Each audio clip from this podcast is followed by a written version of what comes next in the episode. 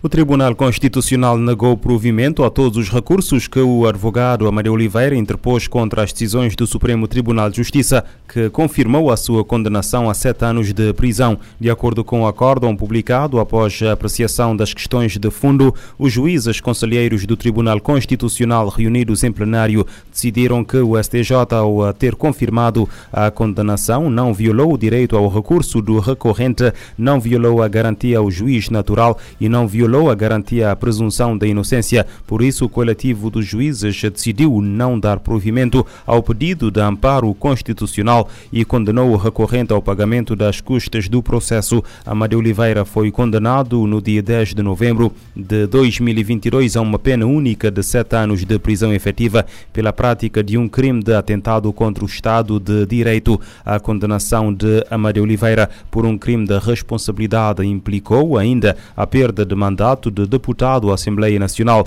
O tribunal determinou ainda que, quando a condenação se tornar efetiva, o arguído ficará impedido de ser reeleito e de exercer qualquer outro cargo político por um período de quatro anos, a contar do fim do cumprimento dos sete anos de prisão efetiva. Em causa várias acusações feitas contra juízes do Supremo Tribunal de Justiça e a fuga do país do seu constituinte Arlindo Teixeira, condenado à prisão domiciliar em São Vicente e que fugiu para a França com auxílio de Amadeu Oliveira.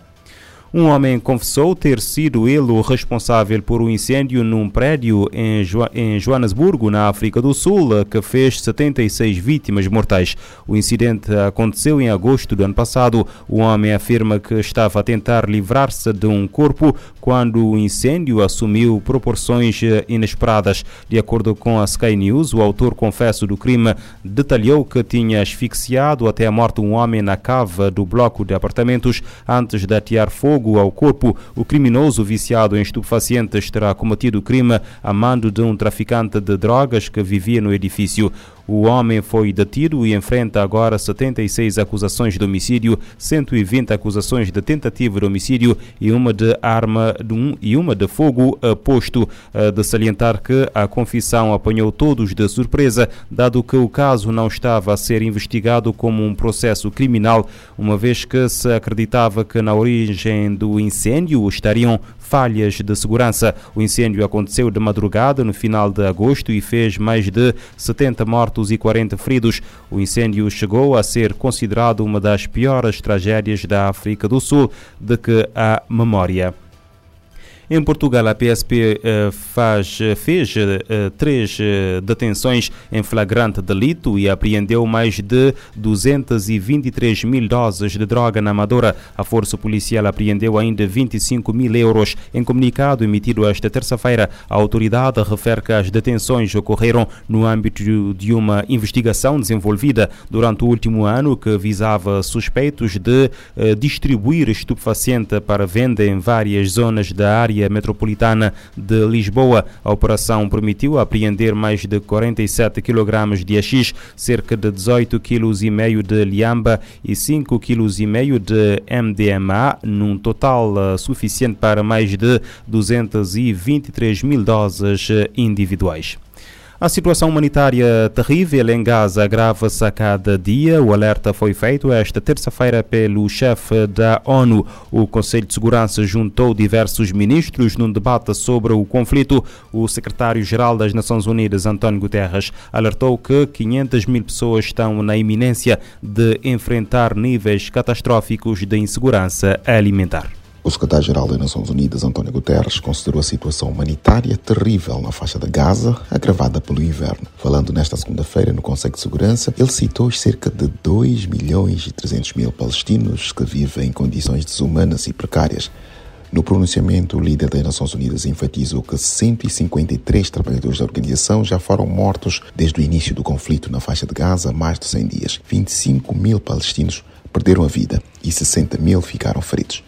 Na sessão presidida pelo ministro dos Negócios Estrangeiros da França, Stéphane Séjourné, estiveram chefes de diplomacia e representantes em nível ministerial da Argélia, Eslovénia, Iraque, Rússia, Serra Leoa, Reino Unido e Estados Unidos. Para que a ação humanitária prossiga, Guterres listou requisitos como segurança, levando em conta a operação em uma zona de guerra. Outros itens necessários são equipamento para telecomunicação entre comboios, veículos blindados e material de proteção diante de confrontos e de existência de restos explosivos de guerra. Da ONU News em Nova York, Eleutério Gavan. Entre as necessidades para melhorar o auxílio estão mais uh, pontos de passagem para Gaza e um acesso ao norte que seja rápido, seguro, sem travas, amplo e estável em toda a Gaza.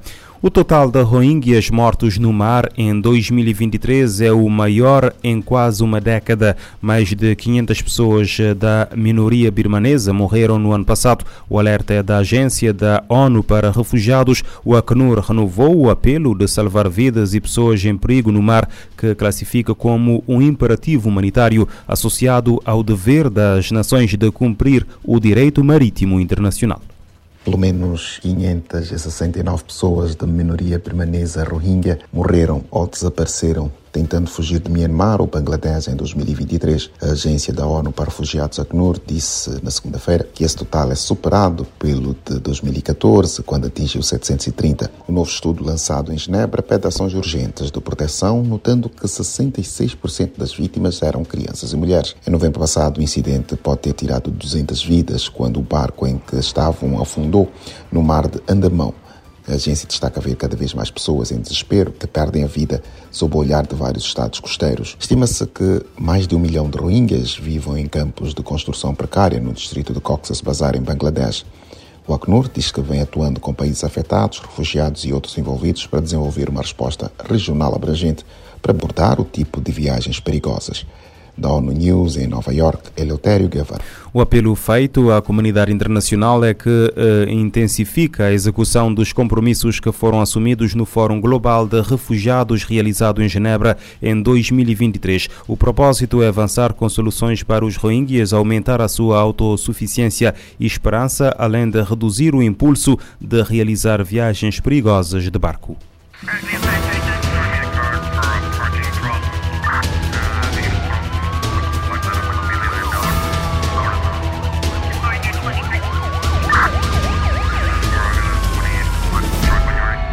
Pode ouvir e subscrever este programa em radiomorabeza.cv, no Spotify, Apple Podcasts, Amazon Music, Deezer e em todas as principais plataformas de podcast.